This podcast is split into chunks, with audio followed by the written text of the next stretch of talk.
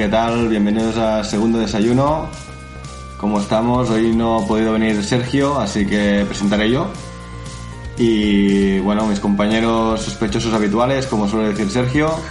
Tenemos aquí a Noelia González, Saludos desde Miscelánea. Alex Viernes, ¿qué tal? Buenas noches, hola. Y Gerard Morte, los mandos, como siempre, del Halcón Milenario. Aquí estamos, dándole a los botones. Muy bien, chicos, pues hoy vamos a hacer un poco de pupurri, como habréis intuido por el nombre del programa. Y bueno, un fanfiction, vamos a traer un poco de todo lo que hemos ido viendo, leyendo y mirando últimamente, ¿vale? Hombre, me gustaría empezar con, con Loving Pablo, porque tuvimos la oportunidad de, de ir al pase de prensa de esta semana pasada en Barcelona, gracias a Filmax. Y bueno, pues fui yo, así que os voy a hablar yo, ¿vale?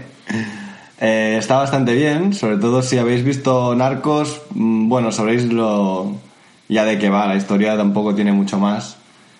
Eh, Bardem está enorme, literalmente, pues el tío lleva unas prótesis bastante importantes, pero, pero bastante bien maquillado, y yo creo que lo hace bastante bien, y, y después está Penélope, que bueno, la, la película un poco trata sobre, era el amante de, de Pablo Escobar y trata sobre el libro que escribió que es eh, Loving Pablo, Hating uh, Escobar y explica la vida desde su punto de vista un poco todos los años de la política de Pablo, el paso de la política de Pablo por, por Colombia y todo lo que pasó después hasta que lo llegan a pillar. A mí me gustó, ¿eh? la peli está bastante bien.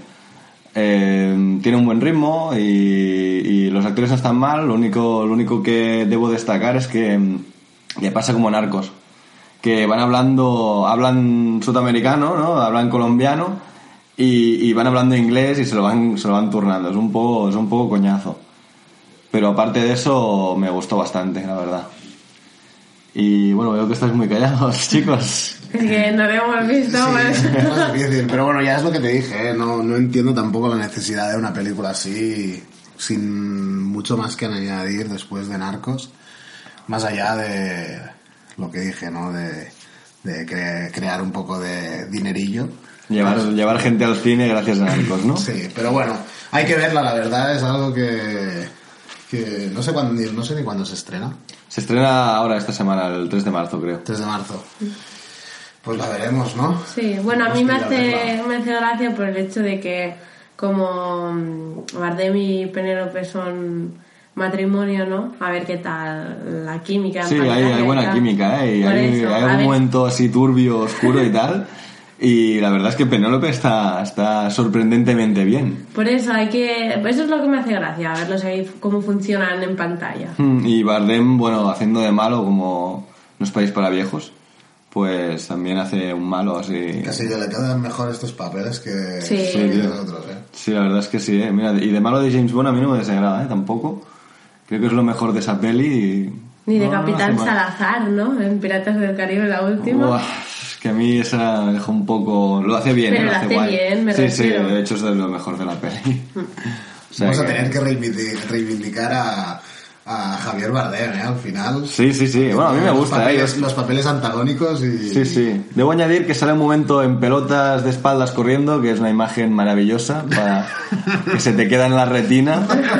Creo que, bueno, estoy encargado el póster para mi habitación ya. Maravilloso, maravilloso. y tiene momentos crudos y tal, eh, un poco bestias, eso, eso está bastante bien. Además va pasando los años, te van poniendo situaciones en cada año. Y bien, bien. Más que nada recomendarla y dar las gracias a Filmax por el pase de prensa y allí estaremos para el siguiente. Muy bien, Noelia, ¿qué nos traes? Bueno, traigo varias cosas. La, la primera sí que quería comentar por, porque acabamos de colgar justo ahí el, el review en, eh, nuestra cuenta de Instagram, que podéis ir a chequear, amigos, de Yotonia, que no la habíamos visto para el programa anterior que hicimos de Camino a los Oscars. Y dije, pues bueno, a ver qué tal, porque la verdad es que soy bastante fan de Margot Robbie y como decían que había hecho un papelón y tal, pues lo quería comprobar. Y efectivamente, tengo que decir que ha hecho un papel increíble que yo creo, a ver, no he visto todas las de los Oscars, pero basándome en su interpretación, yo creo que se la merecería, porque además luego cuando me despertó la curiosidad la película, al final me puse a buscar vídeos en YouTube de las Olimpiadas de 1992, creo que 94. Del 94 creo que eran, sí. Sí, 92 fueron las de verano. Sí, 94, las de invierno, sí. Y, vi vídeos de las actuaciones, bueno, del, de patinaje de la Tonya Harding, de verdad y cómo cuando se le rompieron los cordones del patín fue a los jueces, les enseñó tal, no sé qué, y se puso... ¿Más con spoilers? ¿no? Con spoilers. No, pero eso es, es, algo que ha pasado ya. Ya, ya, bueno, no sorprende eh, nada. Quien no sabe la historia, pues lo siento. perdonad por, perdonad por no seguir el patinaje olímpico. No, hombre. No es, no es un deporte que lleve al día. No es spoiler porque son hechos reales. Entonces, ¿Cómo lo interpreta mm, Margot allí con la misma cara, llorando igual? Y cuando realiza también el triple giro, que eh, fue la primera estadounidense en realizarlo, eh, cómo lo celebra ella. Luego vi imágenes de cómo lo había celebrado eh, Tonia en la realidad y es que es clavado, es increíble cómo clava las expresiones faciales, no sé, todo. Y bueno, hablando de la película en general, pues la verdad es que es una crítica yo diría que es una patada en las pelotas al sueño americano, porque está como muy explotado en la industria de sí, sí, el sueño americano, tú aquí puedes conseguirlo todo, no sé qué, lucha por tus sueños, pero si eres una redneck que vienes de una clase baja y tu madre te pega y das una imagen que no nos gusta, mm, no te mereces el sueño americano, porque así es la sociedad americana. Y es una crítica, yo creo que bastante bien conseguida todo esto ya que eso, Tonya Harding era la típica, lo que llaman redneck, redneck allí, de una clase muy baja. Cuando empezó a patinar, su primer premio lo, lo ganó con cuatro años de edad. Sea, increíble, no le querían enseñar las entrenadoras porque era muy pequeña. Empezó a luchar muy joven y nunca se le reconoció lo suficiente mm, como deportista precisamente por donde porque venía de una sociedad, pues de una clase social muy baja, no tenía nada de educación, dejó el colegio para, para dedicarse exclusivamente al patinaje y además era súper mal hablada, sin modales, se hacía ella propiamente los trajes cosiendo y claro, le quedaban un poco pues fantoche, ¿no? Y se quejaban de eso la, el comité de patinaje se quejaba de eso y por eso nunca le puntuaba. Y bueno, es una historia que refleja muy bien el culebrón que se vivió en aquellos años en, en América que para los que no lo saben, pues lo que pasó fue que su, su rival Nancy eh, le rompieron la rodilla unas semanas antes de los Olímpicos. Y se descubrió que fue el ex marido de Tonya Harding.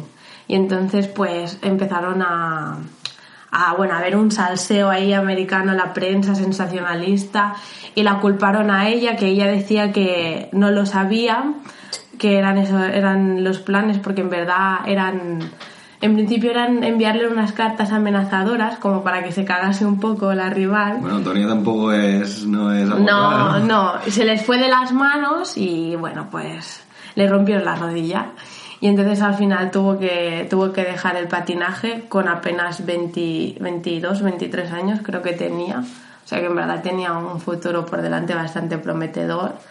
Y, no sé, es un poco una tragicomedia que vale mucho la pena ver porque además tal y como está hecha la película, que es muy en plan no es lenta ni es súper rápida, al contrario. Y, y, la música está muy bien encontrada y además tanto la protagonista como otros mm, secundarios te hablan directamente al espectador, rompen la cuarta pared y se dirigen a ti.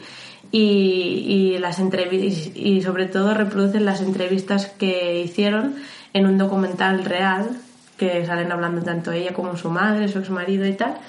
Y la verdad es que vale mucho la pena, os la recomiendo 100%. Muy bien, muy y ahora le doy la palabra al siguiente. Yo, tengo ganas ¿eh? de verla. Esta,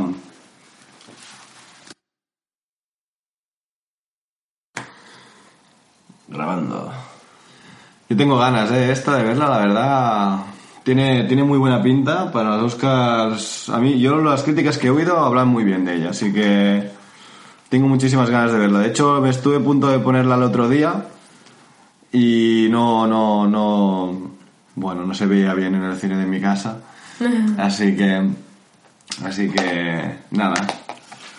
¿Y qué nos traes tú, Alex? Bueno, traigo una que hemos visto tres de los que estamos aquí y además es una peli que se acaba de estrenar, es una peli que me parece que va a dar que hablar. Viene fresquita. Viene fresca. Eh, la forma del agua. Eh, realmente era una película que tenía muchas ganas de ver. Y bueno, yo creo que hay diversidad de opiniones, cosa que me mola. Sí.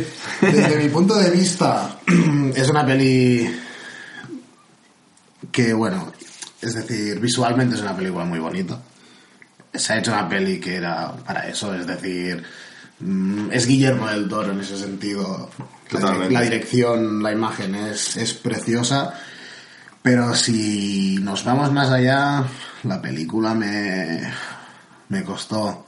Y bueno, no sé, analizándola ya, porque hace un par o tres días que la vimos, analizándola dices, hostia, el argumento me, me pesa bastante, porque es muy previsible, eso sí que lo comentamos, y a- Sí. aquí sí que estamos todos de acuerdo. Yo creo que aquí estamos todos de acuerdo que ¿Qué? si vas a ver al cine y no sabes qué pasará, tienes dos opciones, eres gilipollas o nunca has visto Liberata Willy, no, Pero no, hay, no hay más. yo creo ¿no? que eso no es de importancia en esta película. No, no, no porque- estoy diciendo que sea importante. Porque sino el que sea previsible, yo creo que ni juega en su contra, porque no deja de ser un cuento, una fábula, y eso lo tienen casi todos los cuentos o todas las fábulas. No es una película que te vaya a sorprender, que te vaya a dar un giro de guion y te quedes ahí lelo. No. No, Es- pero bueno, siempre es, es agradable, ¿no? Que No, pero yo creo que no, no es el objetivo de esa película, el sorprenderte, no es ese tipo de película. Ya, pero bueno, a veces para hacer algo visualmente brutal.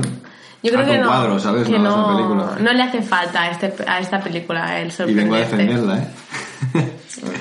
a mí me gustó mucho, yo salí muy contento, la verdad. Sí, yo creo que merece las nominaciones que tiene. Es Sí. una película que todas las nominaciones las veo bien. La banda sonora está bien también. Visualmente es una pasada. Tiene escenas brutales, pero bueno, es lo que dijimos, ¿no? Es Liberata Willy y no deja de... No hay ningún momento que te sorprenda mucho.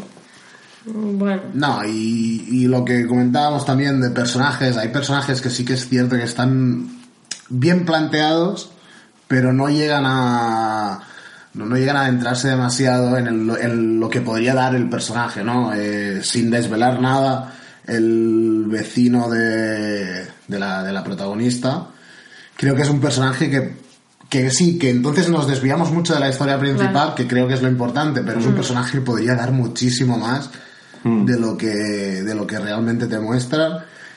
Y el personaje antagónico igual, es un personaje que te lo presentan, te lo saben presentar y que tú lo veas de una forma que pienses qué hijo de puta que eres. Sí, además Michael Shannon lo hace guay, tiene esa cara de hijo de puta. Y claro, es un personaje que también te gustaría saber un poco más de, de dónde viene. Que, Sí, al final te dejan algún par de frases, pero te, te- claro. te enseñan algo que luego no, no, no, no te, lo, no te lo resuelven. Y Mm. bueno, por ese punto, pero bueno, la verdad es lo que decíamos, ¿no? Es una película que está hecha para que visualmente flipéis un rato.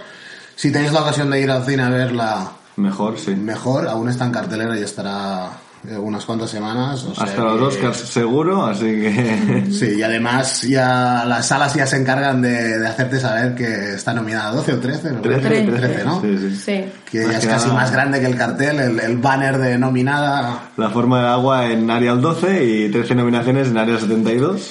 Y algo muy interesante que yo cuando lo vi en directo en la película me quedé un poco... No sabía, no sabía exactamente cómo interpretarlo. Hay un momento torrente en la película y me quedé flipando. Y sí que es cierto que Guillermo del Toro y Santiago Segura pues son muy amiguillos. Y bueno, pero no le hice más caso, ¿no? Digo, bueno, a lo mejor es esto, es una... Es el, el- gag este que hace Torrente de lavarse las manos antes de ir a mear, pues aparece en esta película. Y no le hice más caso, yo qué sé, pensé, bueno, pues mira, será su forma de... de- Yo, yo me quedé pillado, ¿eh? No, no recordaba que era de Torrente, pero dije, esto lo he visto yo en alguna parte, ¿no? Y lo bueno fue al día siguiente, por casualidad, eh, estaba escuchando la radio y estaba eh, Santiago Segura, eh, hablando de su nueva película que estrenan, me parece que estrenan la semana que viene ya, o... Sí, nos hicieron el trailer antes de... O está estrenada ya de esta misma semana, no lo sé. Y estaba hablando y justamente pues sacó el tema de que lo llamó Guillermo del Toro y le dijo, oye, que te he hecho una, un homenaje en, en, en mi película. Y sí, sí, exactamente. El, el, el antagonista hace la observación esta de... No lo hace de una forma tan eh, brusca como lo hace Torrente, por decirlo de buena manera. Pero sí que te expresa eso, ¿no? Que el- los dos tipos de hombres, los que se las lavan antes y los que se las lavan después. Y ese es el homenaje que hace Guillermo del Toro a, a Santiago Segura, que también vaya referentes. ¿no? es decir, podéis ser muy amigos, pero no me cueles eso. Y en además sin ponerlo en los agradecimientos. Y además, ¿no? por ejemplo, los agradecimientos que Santiago Segura decía, joder, ¿cuándo voy a estar yo tan cerca de 12 Oscars? Pero bueno, bueno. me pareció muy divertido además la casualidad de encontrarlo el día siguiente hablando de su película y que sacara el tema. Sí, y me hizo gracia porque me resolvió esa duda que tenía que se me quedó dentro y... Sí, yo lo pensé, pero no, no se me quedó más, más tarde hasta que no me lo contaste tú, nos lo contaste. Eh, me había quedado con eso diciendo, bueno, me suena, pero bueno, no le voy a dar más importancia, ¿no? Y sí, sí, muy bueno, la verdad. Es que Santiago es un personaje... Es muy querida. sí, es- sí, la verdad es que sí. Y otra cosa que me gustó muchísimo de la película, la película la protagoniza una, una mujer que es muda y, y evidentemente pues cada vez que ella se habla con normalmente con su, con su amiga o con su compañera de trabajo está subtitulada, todo lo que dice Sí. para que el, el espectador lo entienda está subtitulado. Y hay algo que me parece que, y no estoy seguro si es siempre, y me parece que sí, que cuando el mensaje lo recibe alguien, lo subtitulan. Y cuando el mensaje es algo que, cuando ella lo que dice, no lo recibe nadie ese mensaje, no la subtitulan. Mm, No sé si iban Yo creo que sí, ¿eh? Yo, a mí, yo creo que sí. Porque Tendría que durante la película y- pensé, ahora por qué no están subtitulándola. Sí. Y Porque yo creo entonces que le daba eso. la réplica al otro, pero no queriendo, no la quería entender, por ejemplo, el vecino. No diremos spoilers, pero en algún momento que ellos dos discuten un poco, hay un momento que ella hab- habla, él le da la réplica, pero no pone nada. Y a veces vuelve a hablar y cuando él le da la réplica sí que te lo subtitula. Así que no, no lo entendí muy. Dije, hostia, qué raro, ¿no? Yo me parece, la observación que hice es esta, ¿eh? que me parece Puede que ser. cuando el mensaje no, lleva, no llega a su receptor, pues no, no lo subtitulan. Y me parecería un detalle bastante bonito porque además es, no sé, es realmente como hacer, bueno, digamos, la, el hecho de que si tú no ves el- las, los símbolos que te hace, pues evidentemente no, no oyes, entre comillas, lo, lo que te dice. Exacto. A mí me gustó mucho de la película, que bueno, eh, seguro que hay opiniones para todo mm, en esto. Es la escena en la que ella canta y se pone a bailar con, con él, con, digamos, el monstruo. Sí.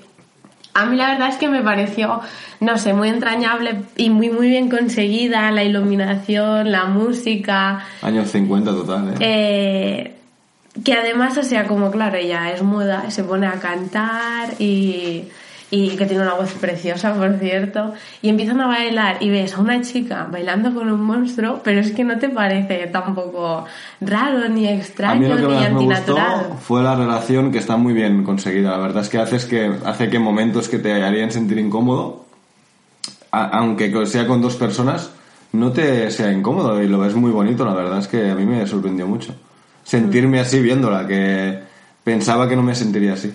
Es lo que más me gustó casi de la película. Sí, yo creo que es el efecto que consigue Guillermo del Toro. Mm, Muy bien, muy bien. Sí, sí. ¿Algo más que añadir? Nada más. Pues bueno, si podéis tener la oportunidad de ver la forma del agua en cine, me- mejor que en casa, y así juzgáis vosotros mismos. Muy bien, Morte, ¿qué nos traes de películas así que hayas visto últimamente? Pues yo vengo con una película que especialmente la dedico para los músicos que nos escuchen, que es una película, se llama El Concierto, una película francesa, que trata sobre la mezcla entre las repercusiones de- del régimen comunista en Rusia con, con las orquestas. Y es la película de, un seguido de músicos que quieren realizar un concierto así a escondidas en un teatro muy importante de, de París.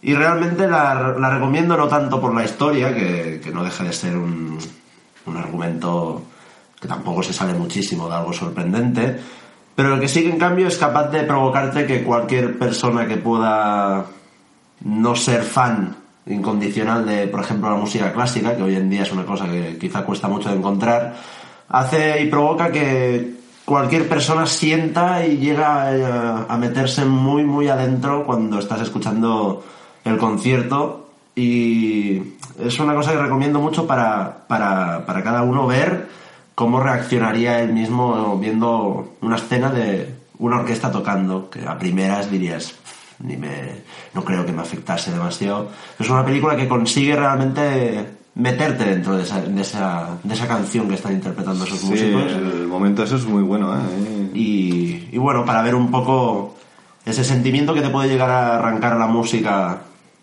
que es algo que tan solo estás escuchando, creo que es una película muy recomendable y que de hecho se ve bastante bien, es- no es muy vieja tampoco. No, y es cortita, no se ve, no se hace nada pesada, la verdad es que una película agradable. tiene bastante humor, que se hace muy ligera. Sí, bueno, claro, el humor francés. Sí, sí, hay, hay, hay humor y humor, Sí, pero sí. hay gags buenos, hay gags muy buenos, ¿eh? Y se hace muy, muy ligera, la verdad es que, que bien. Ya que estamos hablando de música clásica y tal, ¿no habrás visto tú una serie que se llama Mozart in the Jungle? Que va sobre la Orquesta Sinfónica de Nueva York. Y bueno, yo creo que he visto, no acabé la primera temporada, pero yo creo que, ya que estamos hablando de para los músicos y tal, yo creo que tanto a ti como cualquier músico que la vea le gustaría, porque es un poco eh, la transición, digamos, de un maestro que tenían en la orquesta, eh, muy chapado a la antigua, muy de clásicos, muy de rigor, a un maestro muy joven que es in- inmigrante, que viene a Nueva York y tal, y como que mm, quita todo el rigor y todo, el- todo lo clásico de la orquesta, y se- interpretando también música clásica y tal, pero como que le da una vuelta. Y hacen, por ejemplo, eh, ensayos en las calles de Nueva York, como para, para que darle acceso a la gente pobre de los barrios a ese tipo de música, porque claro, no se pueden permitir ir a ver la Orquesta Sinfónica de Nueva York. Y entonces acaban bailando todos y interpretando música libre y tal. Y también es una serie así, creo que duran 20, 20 y pocos minutos cada capítulo. Y es muy simpática porque también tiene toques de humor y, y te muestra un poco también el rollo de clases de Nueva York. La, la historia se centra mucho en una chica que toca el oboe y, y bueno, lo duro que es eh, intentar meterse en esos sitios y, y las horas que tiene que pasar ensayando y, y todo eso, pero también ves una competición de, de- entre dos oboes tomando chupitos, a ver cuál es el que más aguanta tocando y esas cosas. El otro lado a lo mejor de la música clásica o de los músicos que interpretan música clásica que no estamos acostumbrados a ver. O sea que también es una buena recomendación. Sí, sí, no, realmente. Y bueno, no la he visto. Y la primera vez no sabía ni que, ni que había una serie que, que hablase de esta orquesta. Y bueno, le daré una oportunidad. Y volviendo al tema, simplemente eh, sobre la película El concierto, eh, decir que es una película que puede provocar que muchas personas que, que hayan querido o hayan tenido la intención de dedicarse a la música se puedan sentir muy identificados, porque ves que bueno que es un mundo muy complicado en sí y ves a los mismos músicos dónde están y a qué se dedican cuando no, no hay faena para la música. Cuando y ves, ser músicos. ves la vida un poco más lo que sería la vida real de, un- de unos músicos de, de orquesta. La verdad es que tiene momentos muy cachondos, ¿eh? La familia de gitanos en el aeropuerto y tal. Me hizo mucha gracia.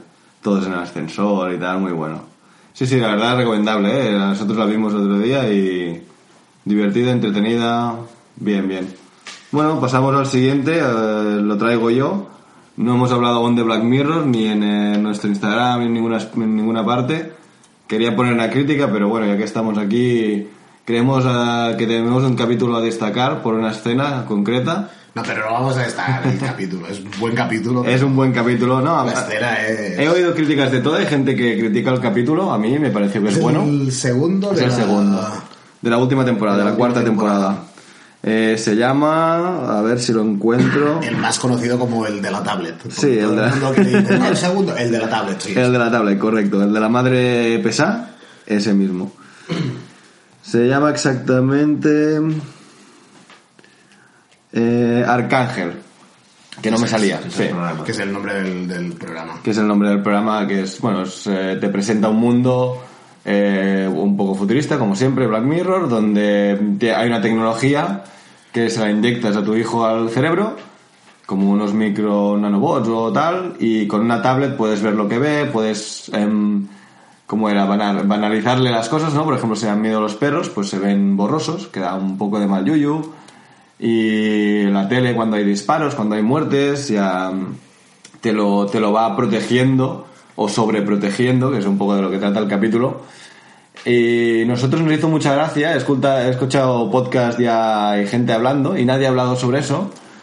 Pero es que hay un momento que nos hizo, nos hizo, es que nos hizo muchísima gracia, tengo que decirlo, Alex, tengo que decirlo. Al momento la repetimos Diez unas diez veces. veces en el en doblada Sí. y dijimos va a ser cosa del doblaje, vamos a volver a verlo y nos la pusimos otras 10 veces más, aún más divertido aún eh, con la versión original. Con versión original. Hay un momento al principio del capítulo que sale un bueno, se pierde la, la, la Sí, niña. todo viene a raíz que la madre se lo pone porque la niña se pierde un día en el parque. Se sí. pierde la niña en el parque y la encuentra un, un hombre que hizo el papel de su vida en ese momento. Correcto. Y el tío está muy sorprendido de que se la, la niña se pierda porque estaba siguiendo a un gato, como si un gato fuera algo súper impresionante Es y que como lo si la bueno- curiosidad de un niño fuera algo súper erradicado. Lo en- bueno fue el, el momento de siguiendo a un gato, porque nosotros dijimos, hostia, que el capítulo a lo mejor va de que no hay gatos en la Tierra en un futuro. Es, es eso, por allí. surrealista, que, claro. es que estuvimos pendientes de, de los gatos todo el capítulo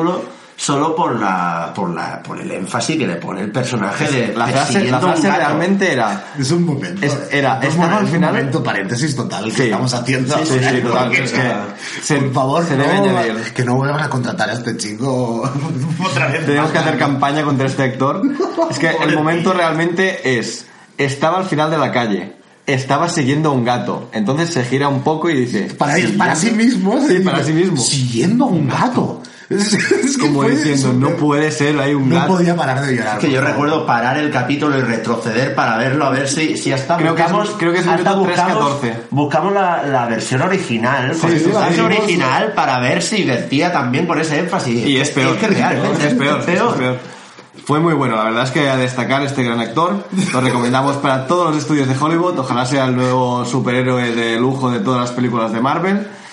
Y, y nada, bueno, que el capítulo está muy bien, que trata el tema de la sobreprotección de los hijos hacia, hacia lo externo, hacia la vida un poco de los padres y el control que tienen estos sobre lo que los niños hacen hoy en día, que encuentro que es un muy buen tema.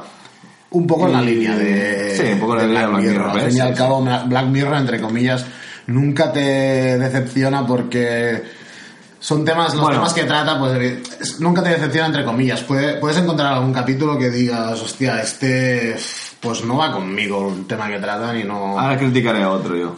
Mm, pero creo que de esta temporada quizás el que el que más me impactó, dejando de lado el cuarto, que me parece que yo no lo he visto porque me dijiste, No, no, el lo quinto, mires. el quinto, el quinto. el quinto, el quinto, el que está en blanco y negro. Correcto. Que ya me dijiste, no lo mires, no lo miré. No, no, bien Me hecho, hice sí. caso. El No. primero me parece que El, a mí me el sorprendió. quinto un se llama. Metalhead para aquellos que, que quieran saber cuál no ver, pues es Metalhead. Yo sí que recomiendo verlo si acaso después del sexto, porque quizás se le puede sacar una lectura más buena. Aún y así es una mierda de capítulo, pero quizás al final final eh, adquiere otro otro nivel de, de, de, no sé, con más profundidad, ¿no? Pero realmente, bueno, yo destacaré, a mí me gustó mucho el primero, El primero que es el, el USS homenaje, Callister, sí, el homenaje a Star Trek. Además, es, a mí me parece visualmente el momen- los momentos Star Trek que tiene son son bastante bonitos. Es decir, no sé, me sorprendió bastante. ¿eh? Al principio pensé qué coño estoy mirando. Además que no soy un fan de Star Trek ni mucho menos. Eh, Era del, "Uf, si va a ser todo el capítulo así, me parece que ya me voy, ¿eh? A mí me mucho, realmente te va entrando cada vez más y acaban siendo las escenas que más te, más te gustan al fin y al cabo de este capítulo porque está muy bien, muy bien conseguido todo eso. Es un, homen- un homenaje muy bonito. Muy bonito, ¿no? Y además el capítulo tiene chicha, es larguito y tal, pero, pero tal y como está hecho, sí, sí, muy bien. Y después yo destacaría el sexto, que es un poco... No es un capítulo, porque realmente son tres capítulos dentro de un capítulo. Y es... eh, No sé si habéis visto aquí alguien, ¿no? Bueno, es la historia de un tío que tiene un, un museo de... como de cosas... Black Stories, ¿no? De, de- cosas macabras y te explica tres historias y todas las historias están conectadas, ¿no? Al final, pero las historias son bastante macabras, la de un doctor que se inyectó una, una especie de mecanismo para saber cómo se siente el- el- la persona que llega a urgencias y tratarla más rápido y evitar que se muera. Y cómo este acaba creando una adicción al dolor y bueno, al ser médico pues sabe cómo hacerse dolor sin morirse y eh, está guay, es bastante bestia, ¿eh? Y claro, después de ver este, sí que ver el quinto tiene, lo, tiene su aquel, pero el quinto la verdad es que es horrible. Porque, bueno, es un capítulo que es un, es, eh, un robot persiguiendo a una chica, todo el capítulo, en blanco y negro, sin excusas, porque el blanco y negro no sirve para nada. Y nada, destacar que el segundo está dirigido por Jodie Foster, que es quizá lo más destacable del, del capítulo también de, del segundo. Es que a mí con Black Mirror, al principio, la primera temporada, recuerdo ver los capítulos y, bueno, supongo que es el factor sorpresa innovador que me sorprendió y valoré muy bien Black Mirror, pero no sé si soy el único que a mí, cada vez que veo más Black Mirror, menos me gusta.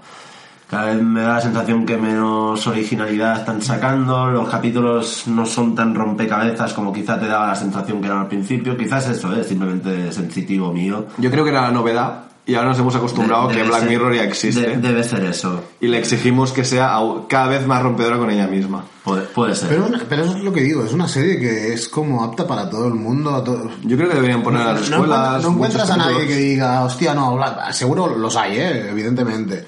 Pero claro, como son temas tan dispares y son Sí. temas que realmente te hacen pues romper un pelín la cabeza, que estamos muy acostumbrados a ver series, ¿no? De que, pues mira. No es para batirse, más. pero- Exacto, y hostia, yo lo es lo que encuentro, que es una serie que realmente sí que hay mucha gente que que no es que esté entusiasmada y no estás esperando que salga la siguiente temporada y mordiéndote las uñas, pero pero bueno, cuando sale es algo que mira, pues lo tienes ahí para Es ver. bienvenido, sí, sí, está guay. Además no tienes prisa para verlo porque no, nunca te deja con las ganas de ver el siguiente. Sí, son capítulos muy entretenidos y que además te permiten luego un debate moral y ético muy profundo. Sí, además si lo miras en grupo es eso, ¿no? Que luego mejor. pasas el tiempo este de, de debate que, mira, siempre, siempre es interesante. La verdad es que verlo junto Pero con sí- gente es mejor. Sí que es cierto que al principio, eso sí que te lo compro. Quizás sí que al principio que creaban debates morales mucho más Profundos. profundos, pero bueno, el, el sexto crea un debate moral muy bueno, ¿eh? También el, el problema yo creo que es eso, que le, le estamos exigiendo a Black Mirror que, que rompa con ella misma y ya lo hizo con, en su momento, ¿no? Charlie Brooker ya creó la idea y claro, ahora también es verdad que antes sacaba tres capítulos cuando él le- se le habían ocurrido y, ahora ya tiene la obligación de Netflix de sacar cada año cuatro capítulos, cinco o seis. Y claro, ha ido creciendo los capítulos y obviamente son el doble de ideas en la mitad de tiempo y hay algunos que deben caer por su propio peso, ¿no? Hay, que, tienen que ser malos porque no se le ocurre nada más, o yo qué sé. Este mismo, el 6, realmente es un capítulo hecho de tres ideas que a lo mejor no daban para un capítulo. Pero bueno, pasemos a lo siguiente ya. Eh, Noelia, ¿qué más nos traes? Creo que nos traías un, un anime, ¿no? Sí. ¿Una película? Sí, antes de, de hablar de eso, eh, como nos han llegado que nos critican en Instagram porque somos demasiado buenos, ¿no? Y que no hacemos mala, o sea, mala publicidad de las cosas, ni decimos... Ahora quiero decir, eh, en HBO eh, hace poco estrenaron una serie que se llama Nightfall, sobre los templarios. Y yo la verdad es que tenía el hype muy alto, ¿no? Que me salía en el Facebook, ah, sí, la historia de los templarios, no sé qué. Y bueno, mi padre es bastante friki de la historia y le dije, mira papá, hacer una serie aquí de templarios, no sé qué. Y el hombre pues se emocionó. Dice, ah, qué guay, no sé qué, vale, pues va, la miramos, ¿eh? Y yo, vale, pongo el HBO a mi padre. Y bueno, mi padre tampoco tiene mucha, mucha experiencia viendo series y no le acabo de disgustar, pero yo de verdad. Digo, va, a lo mejor el primer capítulo es porque es el primer capítulo y me ha aburrido, pero como una ostra. Digo, bueno, da igual. Probamos el segundo, que no duran poco, que duran en plan 50 minutos o así. Probamos el segundo, va, vamos a darle otra oportunidad, vamos a darle otra oportunidad.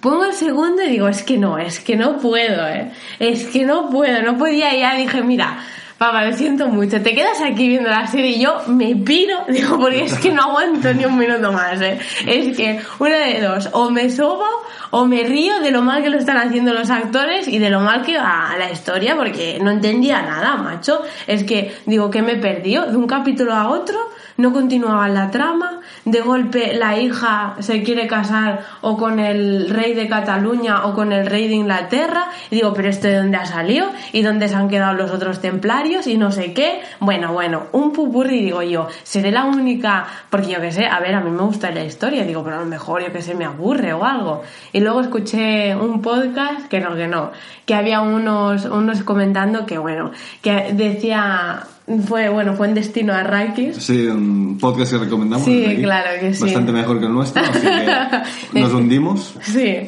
pero pues allí decían, es que yo ya me río de, de cómo iba el argumento y de cómo hacían los actores. Y dices que ya me reía, me la puse por reírme, porque es que ya no da para más. Y de verdad, no lo intentéis, o sea, no vale la pena. Yo no lo he intentado ya después de escucharlo aquí a y a Ángel creo que fue Destino Rakis también ya no lo intenté. ¿eh? Que por mucho que os mole y os de hype el tema templarios y tal, porque mira que hay chicha ahí para sacar, pero bueno, pues no, no, no vale la pena. Con el santo grial ni con el santo griol, no. Ni con esas se salvan. Realmente lo de las críticas estas son de, de que no, no, no hacéis malas críticas a nada. Bueno, claro, es que realmente que siempre, Claro. siempre comentamos lo que nos gusta y Claro. Sí. al fin y al cabo lo que ponemos en Instagram es lo mismo que cuando nos vemos y nos encontramos decimos, hostia, pues vi esto y de Sí. coña. A mí me gusta recomendar a la gente y bueno, a ver, que alguna he puesto, el otro día puse una mal, por ejemplo, eh, que fue La cabaña de Shaq,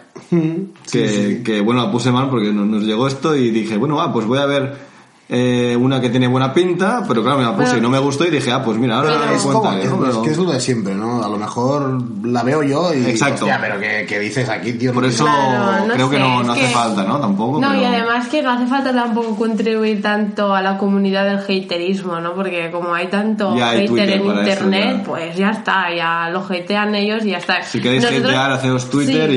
y, y entrad ahí. Realmente también, como no las vemos todas, evidentemente no. no tenemos la capacidad de ver todas las series que hay, todas las películas que hay, y no comentamos todo lo que hay, al fin y al cabo, bueno, pues mira, las recomendaciones, y si nunca, pues, acabáis viendo algo, alguna recomendación nuestra que, pues, la teníamos como muy arriba y no os gusta tanto, pues, bueno, entonces sí que podéis hacer Bueno, un poco de claro. momento hater de esto, me parecía una mierda. Hombre, Sí, libertad de expresión ante todo. Todo, estamos, es, todo es subjetivo, ¿no? O sea, la opinión siempre es bienvenida de todo el mundo. sí, no- estamos abiertos a que pongáis todos los comentarios que queréis. Si queréis poner esto es una mierda, pues ponerlo tal cual, ya ves tú. cuando Libertad de expresión. hablaba con alguien, algún conocido que me parece, además eh, fue ayer, que nos comparó con, con Homer Simpson cuando se hace crítico culinario le pone buena nota a todo hasta que hasta que es que no me acuerdo qué pasa en el capítulo y me siento mal porque soy un friki de los Simpson de, de cojones hay algo que, que le hace cambiar y empieza a ponerle mala nota a todo entonces ¿no? Ah, no, creo que es con otro crítico que le dice en plan, Sí. oye, que nos estás hundiendo, Sí, puede que no ser. se puede Porque- poner a todos los restaurantes por Porque las a él lo invitan siempre porque él siempre pone buena nota, Claro, creo que es. a nosotros como no, tampoco nos invitan a Exacto. o sea que no, no lo hacemos para quedar bien. No, no lo hacemos. La verdad es que lo hacemos porque a mí me, me gusta que cuando veo cosas que me gustan, las recomendarlas. a Yo te digo una cosa, si ahora me envía una solicitud de amistad Margot Robbie, yo la acepto, ¿eh? Me voy con ella a la premier de las cosas sin ningún problema. Eh, bueno, hablando de hate, yo va, voy a hatear un poco, va. Eh, Ahora sí. Ahora sí, me he animado. No, eh, os traigo Downsizing, la Matt Damon, ¿no? Prota- Protagonizada por Dan Matt Damon. Sí, Se de estrenó en sí diciembre. que- de esta sí que me dijeron que es mal. No, no, eh, fatal.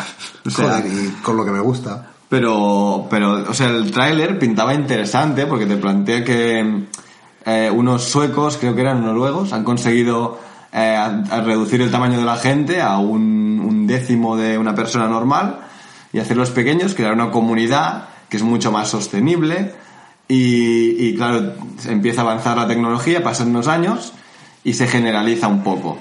Entonces hay un poco de debate moral de la gente, porque claro, como son más veces pequeños, pagan menos impuestos y todo el dinero que tenían antes, eh, eh, 100 dólares, allí valen 2 millones, por ejemplo, ¿no? Y claro, la gente de, que es pequeña es rica y vive de puta madre, pero claro, viven en un espacio cerrado. La gente de fuera los, odia porque son ricos y viven súper bien. Y los de los pequeños realmente muchos no están tan contentos porque no se vuelven no se pueden volver a hacer grandes y volver a su casa de toda la vida y tal. Pero es que la historia se va por otras partes. O sea, esto es el principio y es genial y dices, ah, mira, está bien.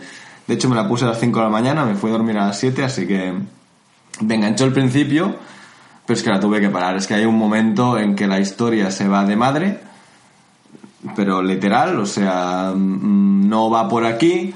Habla sobre una... Bueno, claro, obviamente los chinos empiezan a, meter gente a los países pequeños dentro de cajas de televisores, etc. Los encuentran muertos y tal. Y hay una chica taiwanesa que sale en la noticia cuando Matt Damon se hace pequeño.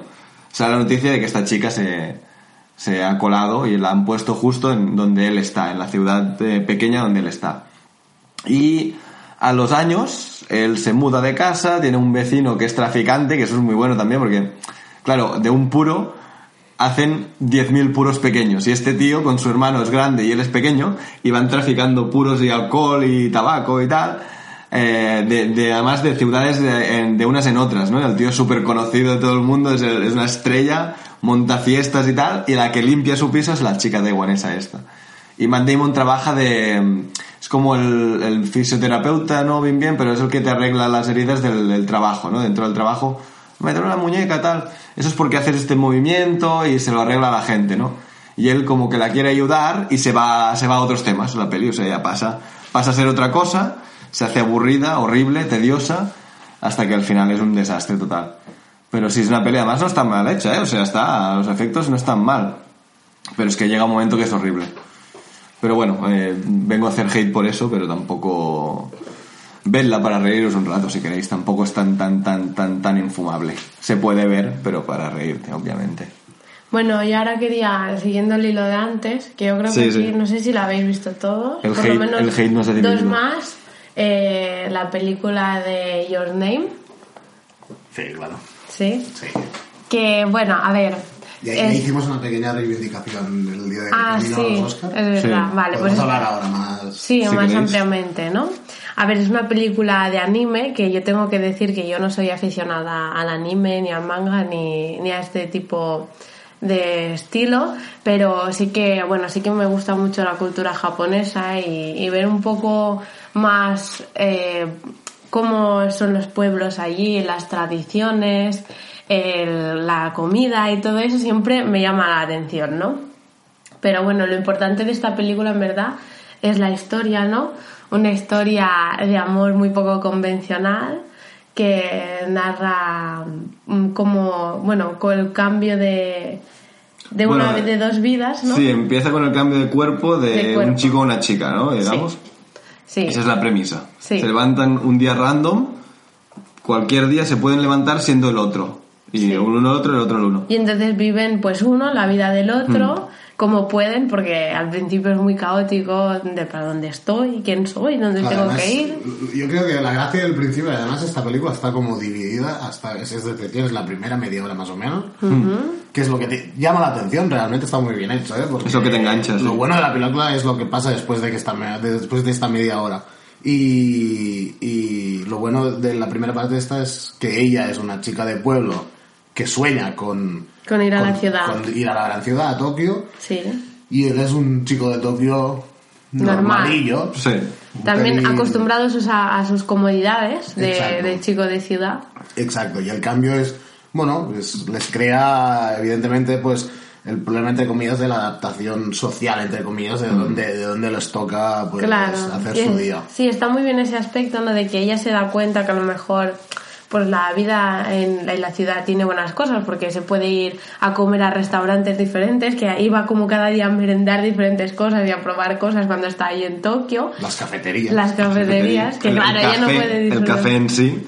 que no pueden, bueno, no, no tienen acceso en su pueblo. ¿no? Y en cambio él eh, está, eh, descubre que es, lo, que es la vida en el campo, que a lo mejor conecta más con la cultura japonesa de toda la vida tradicional por la abuela de la chica, que es muy tradicional, que la lo lleva al santuario, lo lleva al campo, no sé qué, y cuida de ella además.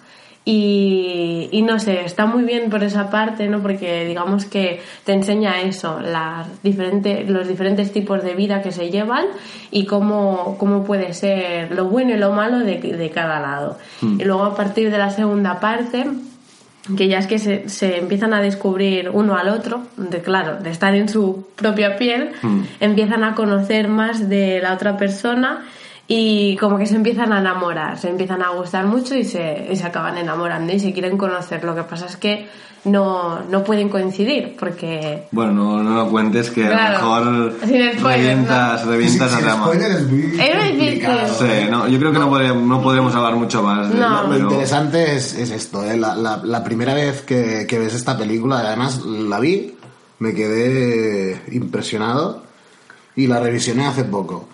La primera vez es impresionante, la, la historia, el momento del que hace Chas es que es, es impresionante, porque hasta donde hemos contado, bueno, sí, Es muy es, entretenida. es- es muy interesante, es interesante la parte esta de la cultura japonesa, porque realmente la película está hecho, es como un...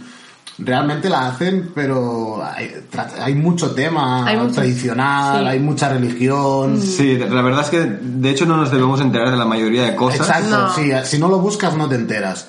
Y bueno, hasta aquí puede parecer una película normal, entre comillas, cambio de cuerpo, ya, ya lo hemos visto esto Sí, en el cine, sin, sin, No es una cosa, no es nuevo. sin más, pero es el momento que, que en Sí, el momento bueno, que tratan el de giro- conocerse, el el giro giro, es de la película bueno, es impresionante.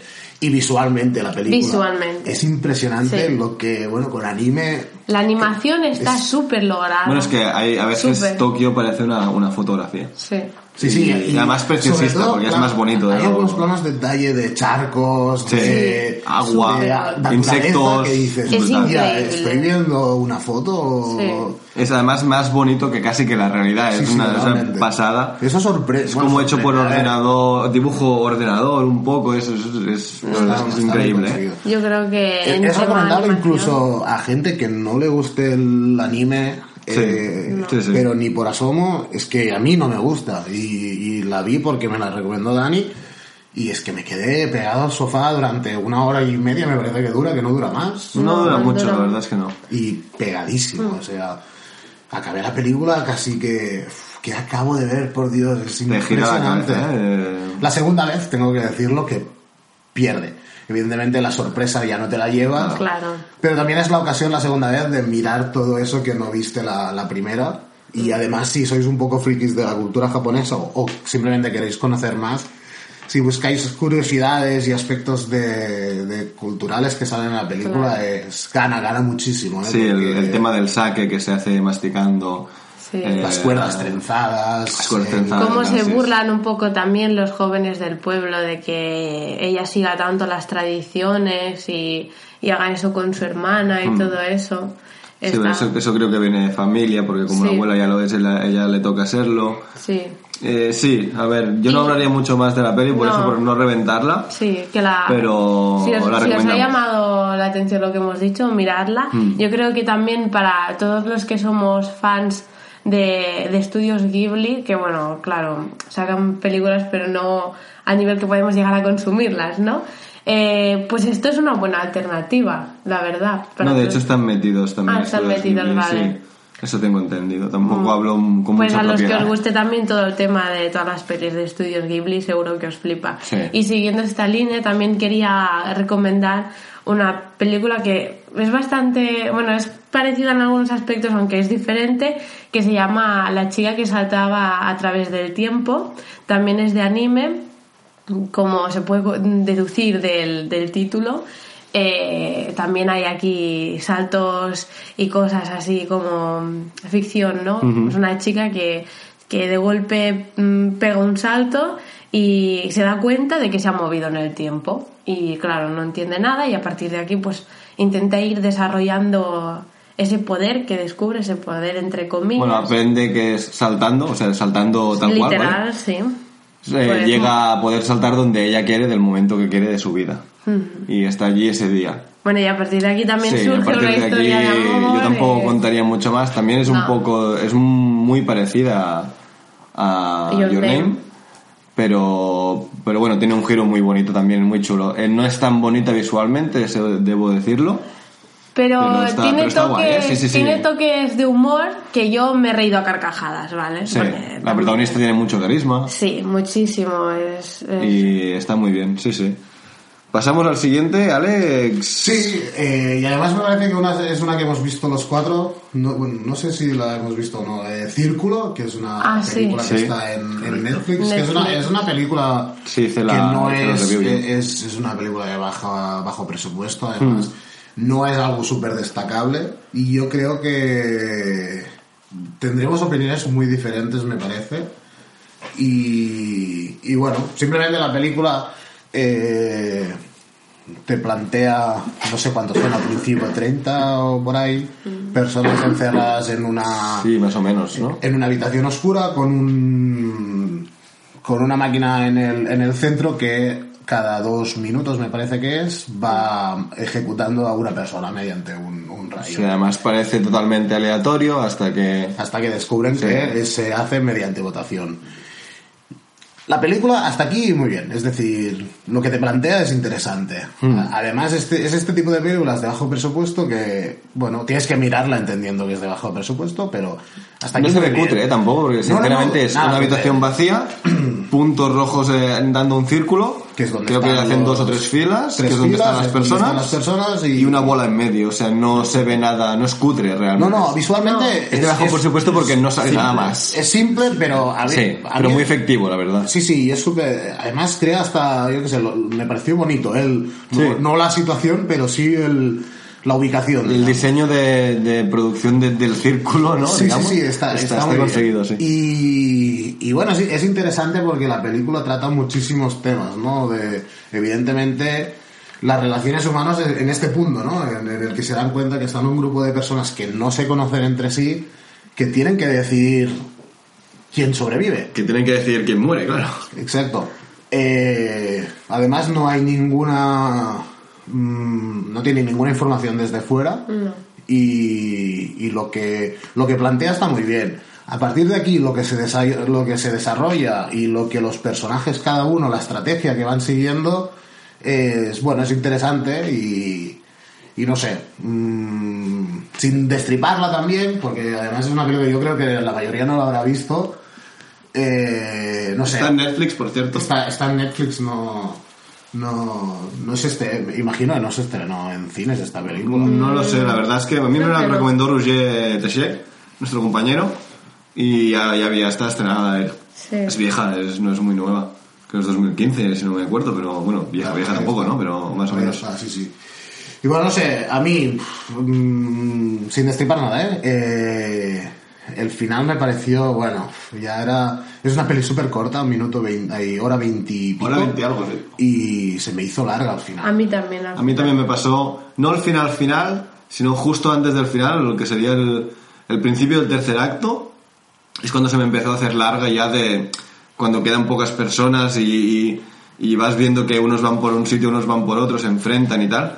Se me hizo un Yo poco... tengo que decir Le que- sobran 10 minutos, quizá. Que a mí- pero ¿qué- ¿con qué te quedas? ¿Con un Ya, ya, capítulo con, de Black una, Mirror sí, sí, con un capítulo largo de Black Mirror, sí, Digo sí. que- Es que podría ser un capítulo de Yo Black tengo que Mirror, de decir que a mí el giro final me sorprendió. Me pilló desprevenida. ¿no? Yo- a mí también. No, no quiero hacer ahora ni... No, no, cada uno... Lo pillé, no sé por qué. No, no, que puede Supongo que ser tengo... te dé- No, no, no, no siempre me pasa con este tipo de películas, ¿eh? Pero es que lo pillé, lo calé. Y el final se me hizo como... Si no te sorprende, a lo mejor, claro, ¿no? Sí, claro.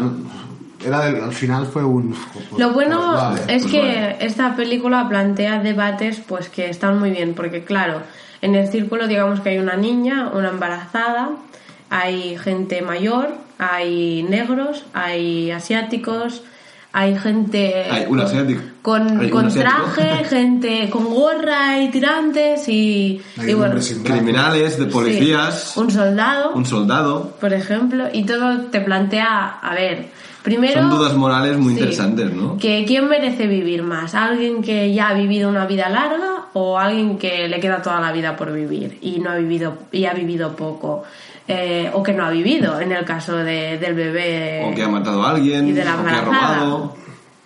Claro, mm, ¿qué merece más? ¿Una persona que ha llevado una vida normal o alguien que, como un soldado, que ha arriesgado su vida y, y tal por, por la nación? Luego, eh, también te entra el debate de que había una protagonista lesbiana que ya le preguntan si tiene una hija tal, porque también está el debate de si tienes hijos, mereces vivir, pero si no tienes hijos, no, porque total, ¿para qué? Si no tienes que cuidar de nadie. Y bueno, son cosas que te va planteando, se ve quién es racista, se ve que hay, que hay homófobos, se ve un claro que dije yo, este vota a Trump porque se le ve. Sí, el, porque, el del traje. El traje. porque vamos. Ese es, es un Ya, poco. bueno, ya, es que es el personaje más odioso. Sí. Sí, la verdad es que yo pensé que uno no Bueno, para Trump no, para Trump será su favorito de la película.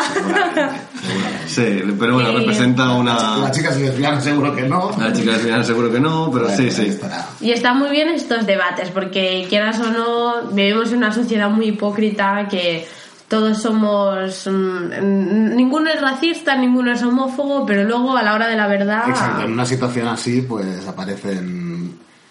los verdaderos. Exacto. Tu verdadero hay, yo. Hay, hay que mirarla, ¿eh? Es una- además, es, es eso, como es corta. Mm, Se lo podéis tomar como un capítulo de Black Mirror, la verdad. Exacto, hay que mirarla y es bueno. A lo mejor acabáis y decís, pues, pues no me ha gustado. Pues Que nos vais al post que de es- Instagram y nos lo que es lo que es lo que dije yo, ¿eh? Pues a mí no me ha gustado. Pero mira, Pero no es un crea mal un rato. debate He visto, he sí. visto cosas peores. Sí, y sí, me he sí. tragado cosas peores y además queriendo, o sea que. Sí, no, la verdad es que mientras va durando la- el primer y el segundo acto es muy interesante y si la ves con alguien está muy bien porque vas Sí, va, va, va Diciendo, subiendo, hostia, ¿eh? eh, va tal, subiendo, va subiendo hasta que llega el punto que dices, se Bueno, está ya está, larga y sí. llevo una hora de película, no... Tiene el va bien. inconveniente que al ser de tan bajo presupuesto no cambia la localización, todo el rato es la misma gente. Bueno, pero Bueno, eso ya es el guion. sí. no, lo por- ya es pero que por es eso que.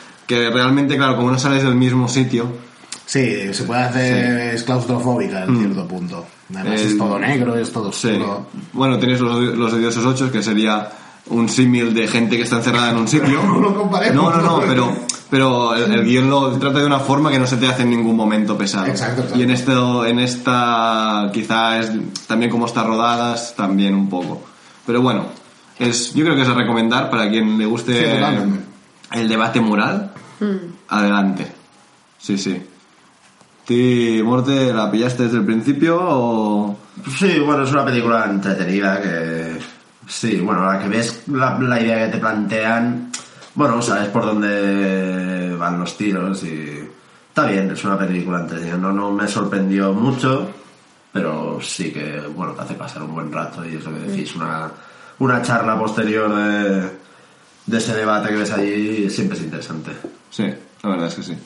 Y bueno, yo, yo bueno, ¿traes algo, tu Morte? Eh, Yo sí, yo venía con intención de, de recomendar dos lecturas, pero antes de las dos lecturas quiero acabar de recomendar una... Yo, yo vengo una- a hablar de mi libro. una serie. Quería hablar antes de, de una serie que, que, bueno, yo soy un poco crítico con, con las series de hoy en día, me cuesta bastante, bueno, hoy en día y en general. Una persona que las series procuro, no sé, me gustan las que tienen un trasfondo bastante más profundo de lo que sería una fachada de intentar dar la gracia, como podría ser Big Bang o como conocía vuestra madre. Oye, sabiendo- cuidado sabiendo con Big Bang, ¿eh? Cuidado No, conocías no digo, todo con un escudo en la mano para protegerme de vosotros, pero, Y como digas la otra ya... pero soy, soy más de, de series más profundas y entrando en lo profundo exacto. y atacando, bueno, atacando no, dando voz a un gran público que, que seguro que lo habrá visto, es la nueva serie de la nueva adaptación de, de Aníbal Lecter, todos los fans de silencio de los corderos con Anthony Hopkins. eh, imagino que le habrán dado una oportunidad y Menos es yo. una serie profundísima, muy, muy buena, que es capaz con imágenes meterte dentro de la cabeza de ese personaje psicópata qué es él y cómo consigue llegar a manipular mente. Eh, y bueno, lo interesante y lo chulo de, de la serie, que a diferencia de las películas, es el Aníbal Lecter que está suelto colaborando con la policía antes de estar encerrado, que es como, como vemos la, las películas y como conocemos al personaje. Es la vida Ya, lo anterior. conocemos de mayor y... Sería lo que sería entre El origen del mal, que es la última película de, de Aníbal Lecter, que es cuando es un niño pequeño, entre esta y El silencio de los corderos. Y realmente, bueno, es una serie que recomiendo muchísimo, los personajes son estelares. Y bueno, es una versión paralela que de verdad recomiendo muchísimo por imagen, por la historia y porque es un personaje mítico de la cultura en general, como es Aníbal Lecter.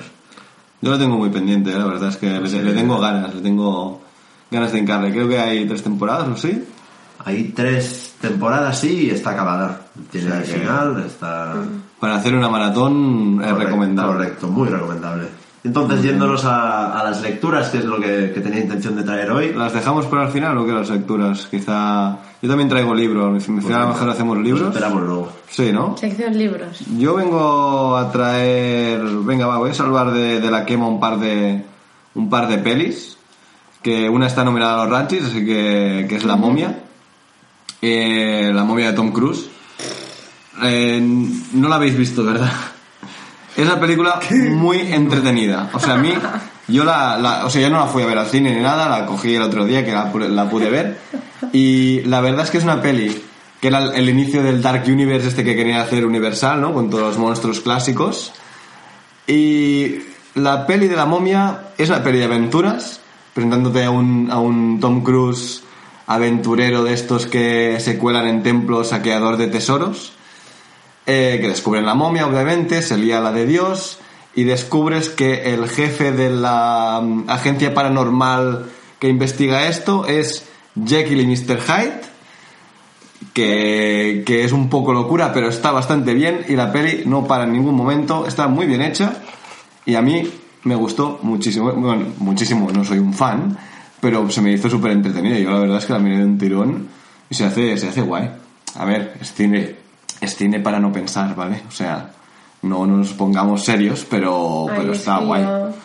Tom Si Cruise me algún cansa día- ya, ¿eh? es que Es altas, el hombre ¿sabes? que corre mejor de todo Hollywood, o sea que... Que corre mejor, ¿no? Es el, es el- el actor que mejor corre. Pues mira que tiene las patas cortas. Pues ¿eh? ya puede empezar a correr, tío. Pero así, ¿sabes? Sin parar. Ay, es que ya, uff. Y después eh, vengo a salvar de la quema Bright, que es la nueva película de Netflix del director de David Ayer, el director de, de Suicide Squad, de la Escuadrón Suicida, que es una película que nos plantea el universo de Tolkien, elfos, orcos, eh, como si hubiera avanzado a la tercera edad, ¿no? Y ya llegar a nuestros días, pero que no se no hubiera acabado, sino que hay elfos, hay orcos y hay humanos, hay también centauros y conviven dentro de una sociedad, bueno, conviven más o menos, ¿no? Lo- Los elfos viven en el barrio pijo con coches de lujo, compras, hoteles, súper de lujo, súper pijos, ninjatecas ahí súper guays. ¿Qué? Eh, sí, sí, es, no, es una locura, ¿eh? pero además mola mucho. Después tienes los orcos, que son, obviamente, son orcos vestidos de raperos, con sus cadenas, sus gorras, ¿vale? Eh, tatuados, con sus grafitis ahí de liberando a los orcos, tal. Volverá el señor oscuro y no, bueno, nos plantea, el protagonista es eh, nuestro amigo, ¿cómo se llama? El, nuestro amigo Deadshot, ¿no? El, el, príncipe de Bel Air. Will Smith. Will Smith, perdonad. Will. Pues Will Smith es un policía que comparte, que es su compañero es un orco, que comparten coche, ¿no? Son compañeros de trabajo. Un orconiga, por supuesto, ¿no? Eh, claro, no, no, el orco es además es un parias porque es como es policía, pues es un parias, ¿no? Los orcos no lo quieren, ni los humanos tampoco le quieren porque es un orco, claro. Entonces está como un poco en medio, Pobre pero además orco. es buen policía porque el tío intenta hacer el bien y, y- bueno, empieza que la película que habían disparado por culpa de que el orco estaba cogiendo burritos para comer, habían disparado a Will Smith y, y empieza, bueno, presentándonos el mundo y tal. Y nos presenta una historia donde hay unos lla- llamados los Bright, ¿no? Que son los, como los iluminados que pueden coger las varitas. Las varitas en este mundo no las puede coger cualquiera, pero el que es capaz de hacerlo puede hacer magia y la magia en este mundo es lo que quieras, tal cual. Y como ellos encuentran por, por casualidades de la vida a una chica que la están buscando que tiene una varita, y vienen un grupo de elfos cabrones que quieren devolver al Señor Oscuro de este mundo para aniquilarlo todo y es un poco locura ¿eh? la historia, pero se hace súper entretenida, el mundo que crea es brutal, o sea, está muy bien hecho. La verdad es que ves un mundo de, de orcos raperos mm, callejeros allí conviviendo con el grupo de mexicanos típico de, Los Ángeles, ¿no? Tatuadísimos y tal. Y, la película no paga ¿eh? en ningún momento, es una persecuciones ahí a tope. A mí me gustó, me- se me hizo súper entretenida. Tiene mucha más mala pinta de lo que cuando te la pones a los 10 minutos de estar enganchado ya, por decir, hostia, qué mundo más guay. Donde hay polis centauro, eh, un orco conduciendo un coche y... Me, me está costando mucho imaginármelo. Sí, sí, no, la verdad es que cuesta imaginártelo, pero cuando te lo pones, se ve que David Ayer es un- visualmente es un tío muy potente. Pues te ha creado un mundo muy guay. Y yo la recomiendo, es muy ligera para pasar para pasar un, un sábado tarde, sábado noche y tal, se hace súper ligera. Yo la recomiendo. Yo creo que de lo último que me falta por ver en esta vida es un orco vestido de rapero. eh. Pues te lo pierdes, ¿eh? Te lo pierdes. Yo, em, yo creo que esta es para destacarlo. La verdad. Además, qué cabrones, o sea, los elfos, los pijos, los, los orcos. Claro. Los, los- es que el barrio La, bajo. la imagen de los elfos además es eh, los tíos ahí con sus cochazos, las avenidas grandes, todo limpio, todos de compras, nadie trabajando y los orcos ahí en la calle pasando droga y bueno, los humanos un poco en medio y tal, todo el mundo es súper racista, es súper... ¿Dónde estarían los hobbits en este. No hay hobbits, ¿qué es lo que me... ¿Dónde estarían los hobbits en este mundo? Pues no lo sé, en, la- en las cloacas a lo mejor, No, o viviendo no, en el campo de puta no, madre, yo no, creo. bueno. En el Sí, campo viviendo mejor que nadie, yo creo, podría ser. Los, los del campo, los zapateros, Mm. ¿no? Estas cosas de pueblo. Seguramente, seguramente. Y quizá podríamos sacar el tema de Pantera Negra, quizá. Ah, sí, Black Panther. Sí, yo creo que... Ya que estamos hablando de orcos raperos, ¿no? Sí, ya que hablamos de orcos raperos, vamos a hablar de, de negros superhéroes, ¿no? Y, y así se juntan dos, dos temas. ¿eh? Nos han quedado súper ligados. Pues no sé qué te pareció Noelia, Wakanda. Eh, Wakanda para siempre, ¿no? Wakanda por siempre, Por que siempre. no puede ser más cutre, Wakanda forever. No, tío. Wakanda por siempre, ahí a tope. Forever. A Súper ver. cutre la traducción, pero bueno. La verdad es que yo me miré un tráiler súper corto, creo que fue el primero, y ya no me miré nada más porque quería ir así sin saber. Y me gustó mucho, me sorprendió bastante. Bueno, a ver, no deja de ser la típica historia, ¿no? De superhéroe contra enemigo y tal. Mm. Pero la verdad es que plantea además eh, debates morales profundos que en una peli de Marvel eso no está tan conseguido en las demás. Eh, Bueno, Capitán América 2, Sí, el Soldado de Invierno, quizás es la que más... sí, pero eh, deja un poco de lado el- la comedia a la que nos tiene acostumbrado últimamente Marvel y, y nos saca otro tipo de humor más, digamos, más inteligente, ¿no? Mm, a mí me pareció que no tiene mucho humor. Bueno, eh, no tiene pero- mucho humor, pero tiene algún toque así No que hace mal. gracia, pero tampoco es el típico el humor de Marvel. Y todo el tema de, mm, de una ciudad eh, que está súper desarrollada, tecnológica, que está en, el, en, en África camuflada, eso lo consiguieron un montón, porque yo pensé, a lo mejor va a ser un poco pegote, ¿no? La ciudad así tan ultra desarrollada con la tecnología, y no, no, no, está muy bien logrado, la verdad. Eh, todo el tema también de, del traje, del, La tecnología con Sí. el vibranium y tal, sí. Sí, y todos los artilugios que le, que le da la hermana y cómo, incluso cómo transportan el... ¿cómo, es- ¿Cómo es el metal? ¿Cómo se llama el metal? Vibranium. Briva- Vibranium. Cómo lo transportan, que logran un sistema que... para que no... para que dé Sí, para que no explote y tal. Sí, sí, está muy bien. La hermana mola mucho. Sí. Y, Y las... y las Dora Milaje. Las Dora Que son las, las... que yo no tenía ni idea de que La- la, sargento, digamos, sargento es... Bueno, la, su guardaespaldas Su guarda- sí, es la Mission de Walking, De Dead. Walking Dead, sí. Y la verdad es que lo clava, está increíble. Luego también eh, Lupita Nyong'o, eh, bueno, se sale, a mí me gusta mucho esa actriz, pero eh, no sé, así como también un poco infiltrada, haciendo el bien por, digamos, por la nación de África y por los demás y todo eso, la verdad es que está muy bien la película. Sí, sí, está guay. Podéis ir a verla al cine, otra peli de Marvel, siguiendo en su línea, pero bien, o sea, no... Thor Ragnarok creo que recibe más críticas. A nosotros tres, Morde también me le- a mí me a mí me gustó mucho el humor. Sí, a mí también me encantó. A mí el humor creo que le sienta bastante bien. Bueno, a mí bueno, hay algunos y- Cuesta, que cuesta no. ver ese Hulk tan, tan niño, Sí. poco Hulk, pero sí, la película Sí. la verdad es que es muy divertida. Sí, es muy divertida. Yo venía a recomendar, ya lo hice por el Instagram, así que no me haré pesado, eh, de Taika Waititi, que es el mismo, es el director de Thor Ragnarok, eh, Lo que hacemos en las sombras, que bueno, os lo he recomendado alguna vez. Es una comedia donde en Nueva Zelanda son- mm, conviven en un mismo piso cuatro, cuatro vampiros y bueno, tiene este humor ridículo y muy de slapstick, muy tonto, pero muy, muy bien hecho, de tan chorras, de, pues de vampiros. Si conoces el mundo de vampiros, la verdad es que es muy gracioso. Y Morte, vamos con las lecturas. Pues mira, yendo a las lecturas, vengo con dos recomendaciones que no que ambas no son lecturas únicas, son un seguido de, de volúmenes.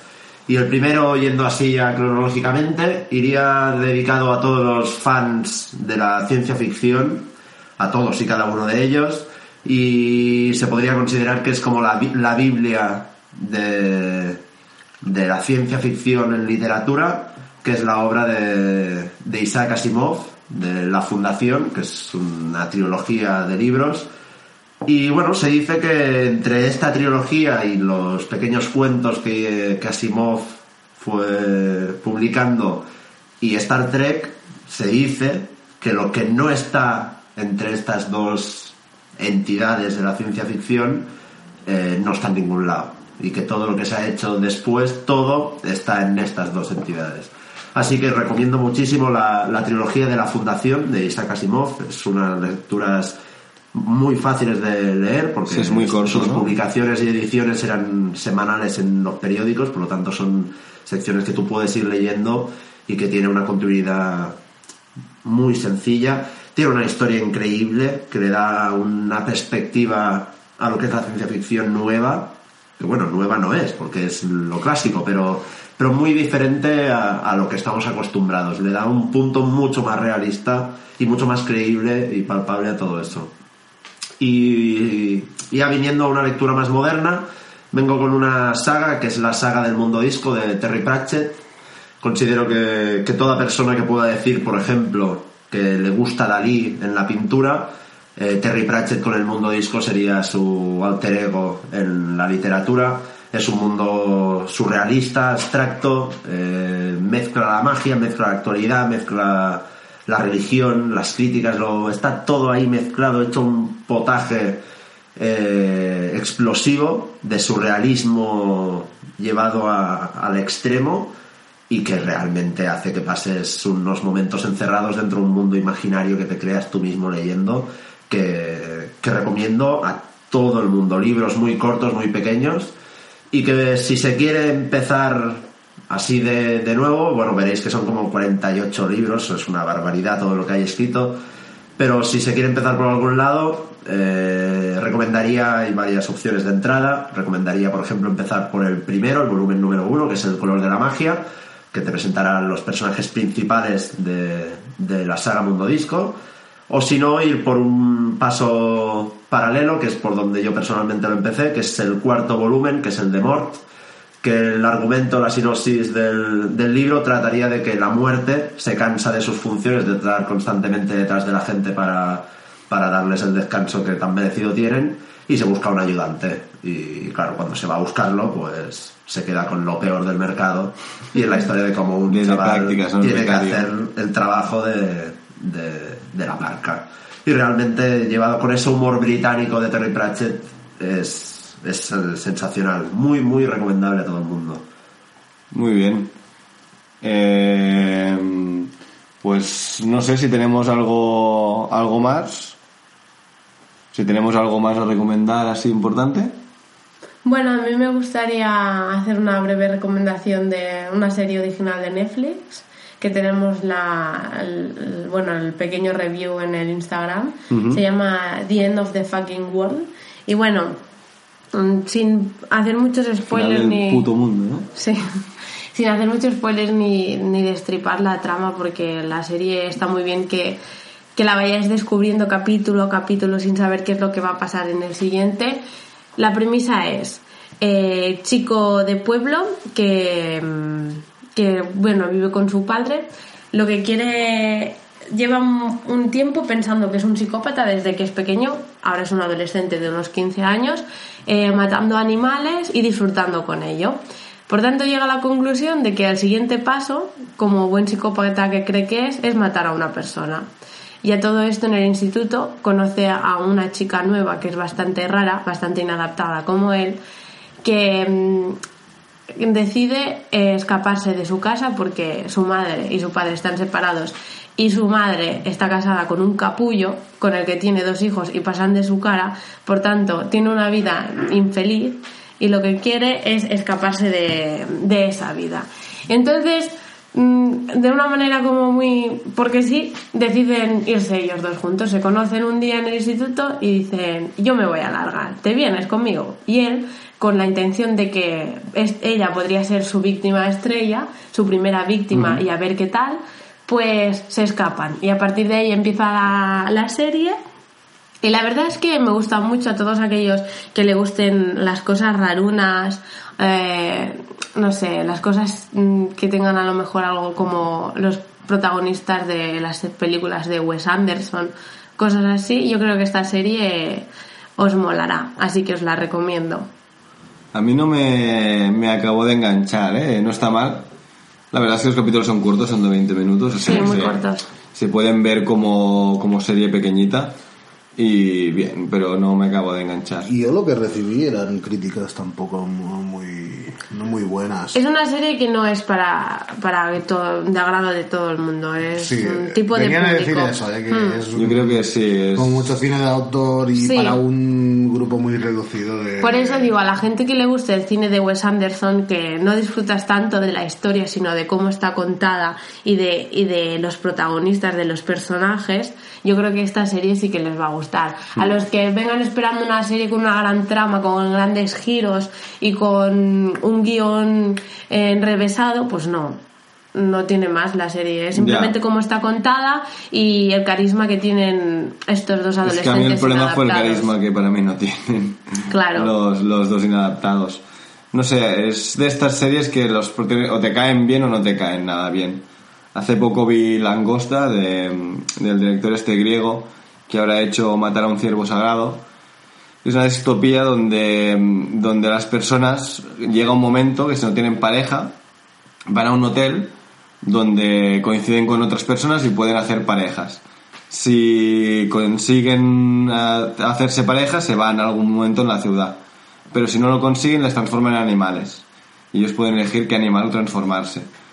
Y es una película que visualmente es potente, ¿eh? pero eh, tú quizá, Morte, a lo mejor te gustaría. Es eh, cine tipo madre, es un poco muy, muy independiente, pero el, el gran problema fue para mí los protagonistas. Eh, no es los protagonistas, es su actuación. Son- a veces piensas cómo son tan panolis. O sea, ¿qué, qué, qué, es esta conversación que están teniendo tan irreal? ¿Por qué actúan tan irrealmente? A mí me pasa un poco con esta, con esta pareja de psicópatas locos que tienen conversaciones poco- psicópatas ni están locos, Bueno, ¿eh? él es un psicópata, así que Bueno. entendemos que está loco. Como no has visto el final de la serie, No, la no, verdad es que puedes no. hablar. Pero bueno, al principio sí. Pero bueno, es esa- esas conversaciones irreales que a veces piensas, esto no podría pasar nunca, a no ser que te lo estés inventando como lo estás haciendo. A mí me gustan mucho esas conversaciones tan, tan naturales que salen, ¿no? Un, un rollo tarantino que es- parece que lo estés presenciando y no viendo a alguien que ha escrito algo para que se diga de tal forma. Eh, no sé, no quiero explicar mucho más de, de La Agosta porque ya haré, ya haré un review y nos queda poquito tiempo. Así que si hay alguna cosa más para recomendar, No, yo creo que hemos hecho... Sí, guardaremos material para el siguiente. Sí. Vale, sí. el siguiente mí- podcast, eh, Alex tuvo la idea de, de hacer una re- eh, recuperar una película que hayas visto de pequeño. Todos somos de los noventas, más o menos. Así que coger una película que hicimos, que vimos de pequeño nos gustó, pero por razones X no lo hemos vuelto a ver nunca. Recuperarla y comparar sensaciones de... Ir un poco a de- destrozar los, Sí. los buenos, los buenos Ay, qué recuerdos. pena, en verdad. Yo ya he visto la mía y... Yo también he visto la mía ya. Bueno, pues nada chicos, os eh, recomendamos que nos sigáis en Instagram, arroba segundo desayuno cultura pop, en Twitter, en Facebook lo mismo. Pronto tendremos un canal en YouTube, por que los que no queráis seguir el, el programa por iVoox y entendemos que por YouTube es mucho más fácil. Así que muchas gracias por escucharnos y nos vemos de aquí pronto. Hasta luego. Adiós. Adiós.